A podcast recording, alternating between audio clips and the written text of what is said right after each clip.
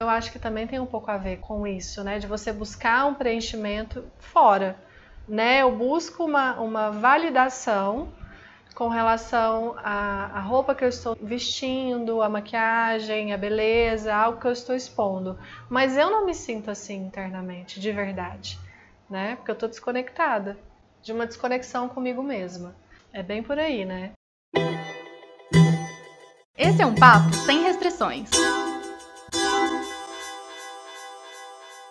Eu percebo que, por todas as pessoas que eu já atendi até hoje e pelo meu próprio autoconhecimento, eu sinto que quanto mais a gente se conhece, quanto mais a gente se conecta com nós mesmos, mais a nossa relação com o nosso corpo, a nossa aceitação com nós mesmos melhora.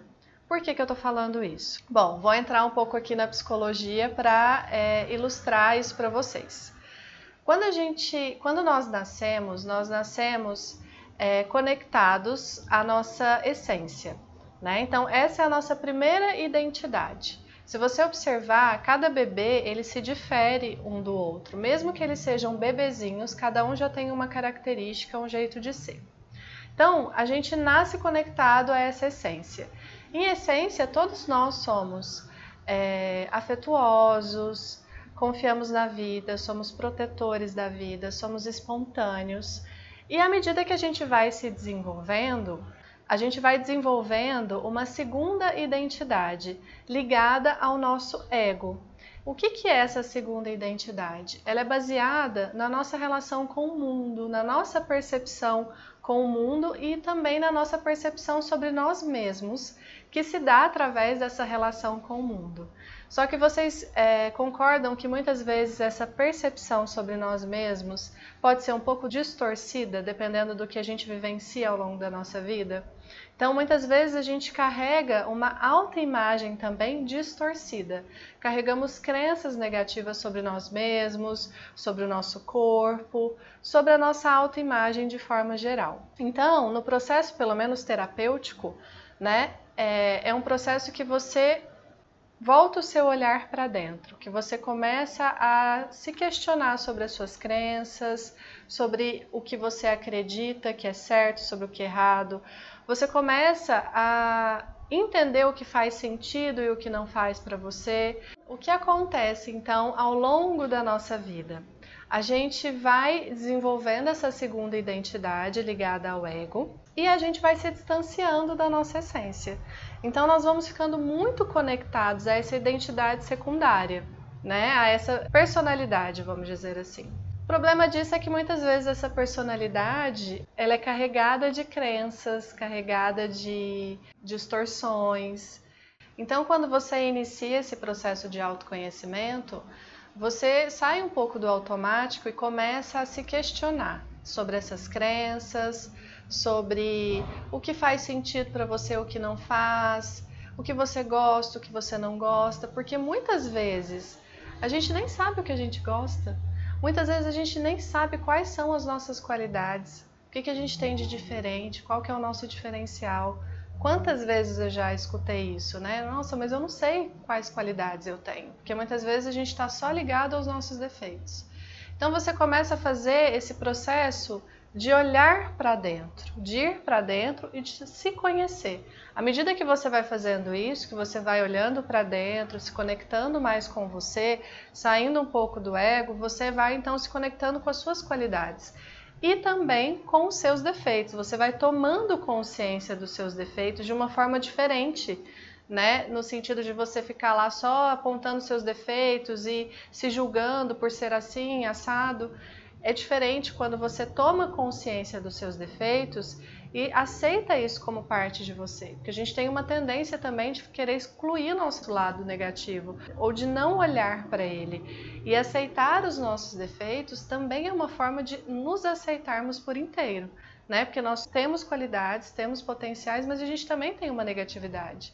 Então, é, eu sinto que quanto mais a gente vai tomando consciência de quem somos de uma forma bem mais ampla, a gente vai conseguindo se aceitar mais e a gente vai saindo um pouco é, do externo, né, da, da preocupação só com, com o que a gente está mostrando, é, e a gente vai se conectando com algo que vai muito além disso, que é muito mais importante que isso. O ego é a ponte entre a nossa consciência e o mundo externo. A gente desenvolve o ego a partir dos sete anos, mais ou menos. É onde a gente começa a ficar racional, a gente começa a entender o que é certo, o que é errado, que isso pode, isso não pode, porque até então nós somos muito é, espontâneos, emotivos. Vou dar um exemplo do que é o ego. Uma criança, é, ela não se importa, por exemplo, de chegar em uma rodinha onde tem um monte de crianças brincando e falar assim: posso brincar com vocês? Um adulto, ele não consegue fazer isso. Por quê? Porque ele pode ficar pensando o seguinte: ah, o que, que vão pensar se eu chegar e pedir para sentar nessa roda? Ah, e se não me aprovarem? Ah, e se me acharem que eu, e se acharem que eu sou doido? Isso é o nosso ego e a forma com que a gente interpreta a realidade. Ele é carregado de crenças, de valores, é, de pensamentos. Então, este é o nosso ego. E trazendo um pouco disso que eu estou falando para esse cenário, né, das fotos que a Lívia trabalha, o que ela faz, eu percebo que assim, é, o quanto às vezes uma mulher ela se reprime na hora de tirar uma foto ela se compara. Ah, mas eu não consigo ser tão espontânea quanto uma menina que eu vi lá no seu Instagram, ou eu não consigo me expor de uma forma bacana, minhas fotos vão ficar sem graça. O que, que é isso? Isso tudo é um julgamento, isso tudo são crenças. E qual é o problema disso? O problema disso é que isso impede que você seja espontânea. E a gente consegue se expressar como nós verdadeiramente somos através da nossa espontaneidade. É assim que a gente consegue mostrar o nosso diferencial. Se você fica lá na mente só é, se reprimindo, você sente vontade de fazer uma coisa, mas imediatamente você já se julga por aquilo, você se reprime. Né? Então é um movimento de se é, conter ao invés de você se expressar.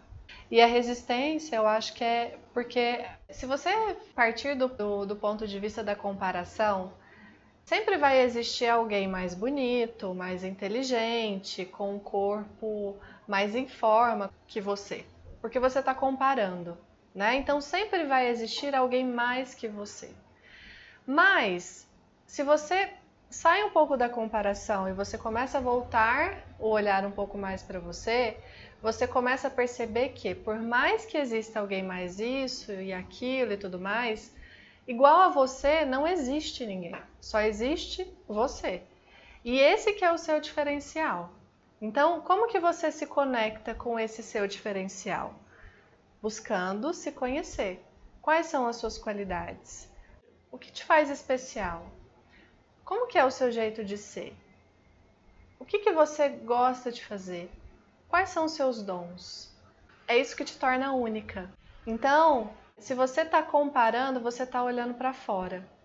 Se você começa a olhar para você e tomar consciência de quem você é, você começa então a olhar para dentro. Tem uma história que é assim: era uma vez um, um mendigo que estava sentado em um baú. E esse mendigo estava pedindo, pedia coisas para todo mundo que passava. Pedia dinheiro, pedia comida. E ele estava ali sentado naquele baú. E dentro daquele baú tinha muito, muito, muito ouro. Só que ele não sabia. Então, muitas vezes a gente se comporta assim na vida. A gente tem muita coisa boa aqui dentro de nós, mas a gente fica pedindo, mendigando, a gente não toma consciência do nosso valor. É a mesma coisa às vezes de uma pessoa que compra demais, ou que come demais, ou que, que gasta demais ela ela ela está muito conectada ao ego dela. Ela não tem, ela está desconectada da essência, ou seja, ela não tem consciência do que das qualidades dela, né, do, do diferencial dela. Ela se vê de uma forma negativa, né? Ela tem uma autoimagem negativa, então ela busca esse preenchimento disso que ela, desse vazio que ela sente, buscando uma satisfação fora, Provavelmente, a princípio, ela se sente satisfeita, mas aquilo é temporário. Logo, ela precisa fazer mais e mais e mais. Então, quando a gente está conectado ao nosso ego, nada do que a gente faz é o suficiente. Né? Nenhuma roupa que você compra vai te deixar bonito o suficiente, ou o que você gasta. É... às vezes você sempre arruma uma forma de comprar algo diferente. Naquele momento você sente uma satisfação, mas logo aquilo passa, né? Igual com relação à comida. Às vezes tem muitas pessoas que comem por uma fome emocional. Às vezes a pessoa ela está ansiosa ou ela teve um pensamento negativo, ela vai lá e come. Come um pote de sorvete ou come vários chocolates. Naquele momento ela sente uma sensação boa de alívio, porque ela conseguiu é, narcotizar aquele mal-estar que ela estava sentindo. Mas passa um tempo, aquilo volta novamente. Porque na verdade o que, que ela precisa? Ela precisa tomar consciência. Por que, que eu estou ansiosa? É, que pensamento negativo que eu tive que, que, que me deixou desse jeito? Né? Questionar aquele pensamento. Muitas vezes quando a gente questiona os pensamentos, eles vão perdendo a força. Né? Agora, se você se identifica com aquilo, não coloca consciência naquilo, aí você vive no automático. Eu acho interessante falar aqui também que, esse, que o padrão de beleza ele é criado pela sociedade, mas não existe um padrão de beleza. Às vezes você olha uma pessoa e você se sente atraída por ela, você acha ela bonita, mas você não consegue explicar às vezes por que você acha ela bonita. Ela tem algo que te atrai. Às vezes você olha uma outra pessoa e ela não te atrai, mas isso não significa que ela seja feia, ela só não te atrai. Então, eu percebo que a beleza ela está muito além do padrão estético. É algo que você vê no outro que vai além disso. Até porque a atração física, até para os, para os relacionamentos, se você se, se você se atrai por uma pessoa que é bonita, é, a princípio aquilo vai te prender, vai te conectar com ela. Mas para a gente manter uma relação, ela precisa muito mais do que uma atração física. E o que, que realmente fala alto nessa hora? é a essência da pessoa, é o diferencial dela, é o jeito de ser dela, é algo que está além do corpo. Por isso que é tão importante a gente reconhecer esse nosso diferencial, o que a gente tem de diferente, explorar isso, porque é aí que está a nossa beleza.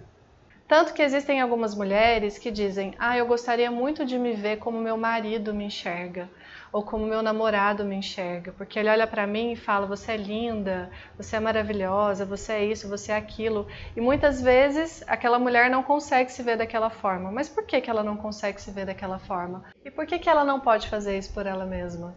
Por que, que ela não pode mudar os pensamentos e falar: "Você é linda, você é... se trata de uma mudança"? Né, de sair do automático e tomar consciência dessas crenças. Porque pode ser que ela esteja ligada a um padrão de beleza e ela olhe aquilo, use aquilo como uma referência e olhe para si mesma e sinta que ela está desencaixada. Ou pode ser que ela tenha várias crenças negativas sobre ela, sobre o corpo dela, sobre a autoimagem dela e ela fica focando mais nisso, muito nisso. Ela não se permite se ver como ela verdadeiramente é, porque para a gente poder se ver como nós verdadeiramente somos, a gente precisa se libertar um pouco disso aqui da nossa mente, olhar mais para dentro, se conhecer melhor. Porque é, o que, que acontece? A gente escuta muita coisa também quando nós somos crianças, né? Algumas frases dos nossos pais ou das, ou das pessoas que estão à nossa volta, dos amigos na escola, e isso fica como crenças no nosso inconsciente. Então, a, o que a gente pensa, a gente cria né, na nossa realidade. Então, você pode ser uma pessoa maravilhosa, mas se você tem um pensamento negativo sobre si mesma, que você é feia, que você é burra ou que você não é boa o suficiente, você vai ficar se sentindo dessa forma. Né? Você pode ser uma pessoa super inteligente, né? você pode ter um QI altíssimo, mas que se, se você pensar que você é burra, você vai se comportar como se você fosse burra, porque é nisso que você está acreditando. Porque daí você precisa aprender a separar, né? Bom, é, porque às vezes a gente coloca muita ênfase no que os nossos pais falam pra gente. É, a gente não recebe essa a gente não recebe essa educação com relação à inteligência emocional, porque às vezes os nossos pais também não tiveram isso, né? Então, às vezes pode ser que lá na infância sua mãe tenha falado algumas coisas para você que que tenha que tenham te marcado de uma forma negativa, ou ou ela tenha falado algo sobre o seu corpo, né? É, mas é porque talvez ela também não tenha recebido isso de uma forma saudável, só que aquilo fica gravado pra gente. Né? Então, às vezes, a gente precisa mesmo buscar uma ajuda, reconhecer o que a gente tem de bom, é, para tentar entender que muitas vezes aquela forma que você está se vendo se trata de uma coisa que você escutou da sua mãe e tomou isso como uma verdade. né? E aí você se define a partir daquilo ali. Vocês percebem quantas vezes a gente tem dificuldade de receber elogio? Às vezes alguma pessoa chega para você e fala assim: "Nossa, você tá bonita", ou "Nossa, que maquiagem bonita", e você logo dá um jeito de falar assim: "Não, mas eu preciso emagrecer um pouco mais", ou "Ai, mas olha aqui essa espinha no meu rosto", né? A gente tem essa dificuldade também de, de, de receber elogio e de realmente dizer obrigada, né? Sim, eu estou me sentindo bonita né? Sem ficar dando desculpa ou se explicando, se desculpando por estar bonita, né? Porque às vezes você tá linda, chega uma pessoa e fala: "Nossa, que bonita que você tá". Aí você diz: "Nossa, mas olha essa espinha aqui no meu rosto". A pessoa, ela vai começar, ela nem tinha visto a sua espinha. Ela tinha visto, olhado para você e te achado bonita, mas a partir do momento que você falou para ela, olha essa espinha, ela vai começar a olhar para você e olhar para a espinha o tempo inteiro, porque você mostrou aquilo para ela. Isso se chama desvio de atenção. É a mesma coisa quando você também está focada só nos seus defeitos. Aquilo se torna muito grande. Eu percebo que às vezes algumas mulheres ficam muito focadas em um determinado defeito ou em vários defeitinhos sendo que elas têm muitas coisas que, ela poderiam, que elas poderiam focar que, que são muito maiores que isso, que são qualidades boas, coisas boas, coisas que destacam, que fazem com que ela se destaque, né? E ao invés de você ficar lá focando naquele defeito, por que, que você não pode focar em algo que você tem, que é diferente, que é bonito, que chama atenção? Seu cabelo, seu sorriso, é, a sua forma de falar, a sua espontaneidade, a sua risada. Existe algo em você que é diferente, que chama atenção. Por que, que você não enaltece isso? Quando você passa a enaltecer isso, você começa então a se conectar com o que é diferente em você. E aí, o legal disso é que esses defeitinhos que você ficava focando, eles começam a desaparecer. Eles começam a ficar irrelevantes porque você para de colocar tanta atenção naquilo. Você começa a olhar para as coisas boas, para o que te difere. Porque aí você se conecta com o todo, com o conjunto, né? com tudo que você é. E você enaltece o que você tem de bom. É claro que essa aceitação não está relacionada com acomodação. É importante que a gente se sinta bem com o nosso corpo. É importante que a gente se sinta bem com uma roupa, é importante que a gente se sinta bem numa foto, mas isso inicialmente começa a vir de dentro, de um sentir bem, sentir-se bem com você. E a partir do momento que você se aceita como você é hoje, como você está hoje, você pode então mudar, transformar o que você não sente que está tão bom assim, né? Ou que você acha que pode melhorar.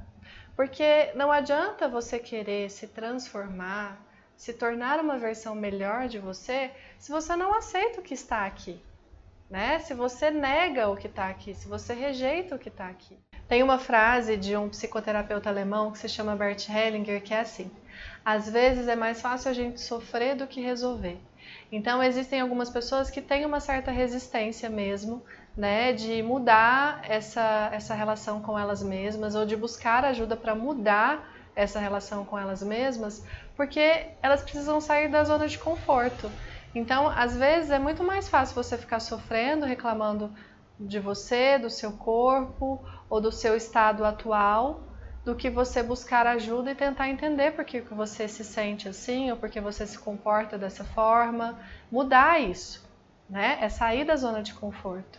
E às vezes existe um ganho secundário em ficar nessa posição de reclamar, de reclamar do corpo, de reclamar da sua autoimagem, porque você fica numa posição de vítima. Né? Então, às vezes a gente se coloca nessa posição e para sair disso a gente precisa se responsabilizar. Bom, eu não estou gostando de mim do jeito que eu estou, ou eu não estou gostando do meu corpo do jeito que está. O que, que eu posso fazer para me sentir melhor com ele? O que, que eu posso fazer para me sentir melhor com a minha autoestima? Isso requer um esforço, isso requer que a gente saia da nossa zona de conforto que a gente busque ajuda, busque se conhecer. É interessante a gente parar para pensar que pessoas que já passaram por alguma situação, por exemplo, de doença, é, o quanto elas passaram a se ver de uma forma diferente depois disso. A se aceitarem mais, a se amarem mais, a valorizarem mais a vida mas eu percebo que isso varia muito de é, com relação a como você olha para isso. Se você fica muito focado no problema, na doença, aquilo realmente se torna algo muito grande, porque você está colocando a sua atenção naquilo ali e olhando aquilo de forma negativa. Mas, como eu já vi e presenciei, e já trabalhei também com muitas mulheres que passaram por um câncer e tiveram uma marca depois disso, ou alguma cicatriz, eu percebo que elas deram aquilo um novo significado. Por quê? Elas se conectaram com o que aquela situação, o que aquela doença ensinou para elas. Né? Então, muitas aprenderam a serem mais gratas, a valorizarem mais a vida, perceberam que elas davam muito valor a coisas supérfluas. Então, uma doença, por exemplo, é uma oportunidade de você olhar para dentro, se conectar com você, aprender algo. Isso também é um movimento de ir para dentro, que é aquilo que eu falei, né, sobre sair um pouco do ego e se conectar um pouco mais com a sua essência, porque qualquer desequilíbrio na nossa vida está a serviço de nós. Ele vem com uma possibilidade de olhar para algo que a gente é, talvez não esteja olhando, não esteja tomando consciência.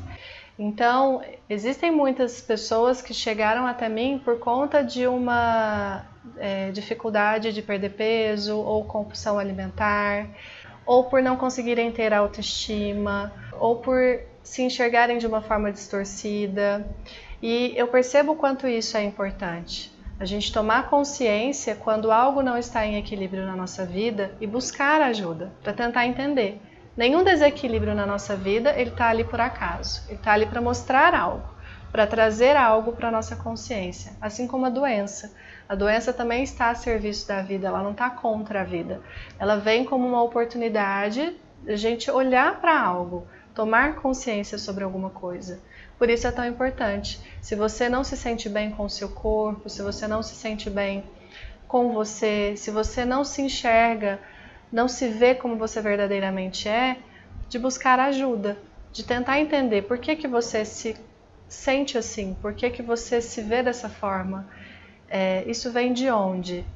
Por exemplo, se você foi para terapia porque você ganhou muito peso a partir de um momento da sua vida, mas você percebeu que isso aconteceu porque esse sobrepeso estava relacionado com uma questão lá da sua infância que você foi guardando para você e você não olhou para isso. Então, por exemplo, de o ganho de peso pode estar relacionado com várias coisas. Pode estar relacionado com uma defesa, né? Aí eu já vou, mas eu acho que eu já vou entrar em questões muito teóricas que às vezes o peso é uma forma de você se proteger de algo, né? Você vai adquirindo muita gordura como uma forma realmente de proteção. Então existem várias formas de analisar isso, né? Então eu percebo uma mudança muito grande é, nessa, na vida dessas mulheres e na relação que elas têm com elas mesmas depois que elas passam por esse tipo de situação. E elas passam a olhar para essas cicatrizes com um carinho, com uma forma de uma forma diferente porque aquilo foi importante para elas mudarem a visão delas sobre muitas outras coisas, principalmente sobre a relação delas com elas mesmas. Ou seja, a partir do momento que ela toma consciência disso, né, que, é, que isso foi uma, uma estratégia que ela criou lá atrás, mesmo que inconscientemente ou conscientemente, é, foi algo importante para ela naquele momento, ou foi algo que ela precisava naquele momento, e tomar consciência e entender essas crenças, esses medos e tudo mais, é, foi importante para ela. Então ela pode então agradecer aquele momento, aceitar aquilo que ela passou. E aí a partir desse momento ela pode então transformar aquela situação, né? Então, tudo se trata de como você se olha, como você se relaciona com o seu corpo, como você se relaciona com você, quais são suas qualidades, quais são seus defeitos também. O que você pode aprender com eles? Porque quando você muda o seu olhar, quando você ressignifica esses problemas, esses defeitinhos, essas cicatrizes, o que você faz? Você vai ficar brigando com isso o resto da vida? Ou você vai se aceitar do jeito que você é, com aquele corpo que você recebeu? Você vai fazer algo de bom com aquilo. Você vai explorar aquilo da melhor forma possível. Porque você pode passar a vida inteira criticando a sua altura, criticando o seu corpo, criticando o seu padrão, ou você pode passar a se aceitar. O que, que você escolhe? Sofrer né? Ficar sofrendo a vida inteira, se rejeitando, se criticando, ou explorar o que você tem, tornar isso como algo bom, né? Como um diferencial seu. Tem o um guru indiano chamado Osho, que ele fala que existe o falso centro e o centro verdadeiro. O falso centro é aquele conectado ao nosso ego. É, ao, ao, o ego ele está muito relacionado com o social, com as pessoas. Então, quando você está conectada com esse falso centro, você busca essa validação fora. Então, é, automaticamente você fica, vai ficar muito preocupada com a imagem que você está passando para as pessoas e com o retorno que isso vai ter. Então, se as pessoas olham para você e falam: Você é bonita, você está maravilhosa, seu corpo está lindo, você se sente bem. Mas se elas não falam nada para você, se elas não reconhecem, se elas não te validam, você se sente mal. É diferente quando você está conectado ao seu verdadeiro centro, que é a sua essência, ou seja, você tem consciência do ser que você é, das suas qualidades, dos seus defeitos de quem você é. Você está consciente, você é um ser consciente. E a consciência ela está muito além do nosso corpo, né? Então, quando você está conectada com esse verdadeiro centro, você para de buscar esse, essa satisfação externa, né? Então, você desapega um pouco do corpo. É claro que a gente vive aqui, a gente precisa do corpo para viver. O corpo é importante, é importante que a gente se sinta bem com o nosso corpo, mas você desapega um pouco disso, porque você se conecta com algo muito maior que isso. Agora, como que a pessoa se conecta? Ela se conecta saindo um pouco do ego e olhando para dentro. Às vezes eu estou falando aqui pode parecer bem simples, mas não é tão simples assim. O que, que significa se conectar? Se conectar com você faz parte de um processo de fazer um movimento de ir para dentro. O que, é esse movimento de ir para dentro? Vamos supor que você tenha uma crença negativa a respeito do seu corpo, é, que você não se ache bonita ou boa o suficiente. Como você poderia se conectar a partir disso? Se questionando por que, que eu não me sinto boa o suficiente? Será que eu realmente não sou boa o suficiente? Mas eu levanto todo dia, acordo cedo, vou trabalhar, eu sou esforçada, eu sou dedicada, eu trabalho duro, eu administro meu dinheiro, eu tenho um coração bom, eu tenho qualidades, eu tenho dons. Por que, que eu não sou boa? Boa o suficiente para quem que eu quero ser? Então, a partir do momento que você começa a questionar isso, que você começa a tomar consciência de quem você é e questionar também esses pensamentos e essas crenças, isso vai perdendo força. Você vai percebendo que era só uma crença, que era só um pensamento, mas você tomava isso como uma verdade, como a sua verdade. Então, se conectar faz parte desse processo, né? De você aprender a se questionar, o que você verdadeiramente gosta, o que você não gosta, o que faz sentido para você, o que não faz, quais são os seus limites. Você consegue respeitar os seus limites, estabelecer os seus limites, respeitar também os, os limites do seu corpo, né? Essa autoconsciência faz parte desse processo. E isso você pode fazer de várias formas. Tudo que te faça olhar para dentro. Terapia, yoga, meditação, são algumas formas de você se conectar com você. Mas se trata de um processo, né? Então, se você começa a, a, a focar mais nas qualidades, no que você tem de bom, aquilo para de ter tanta relevância, igual a gente tinha falado.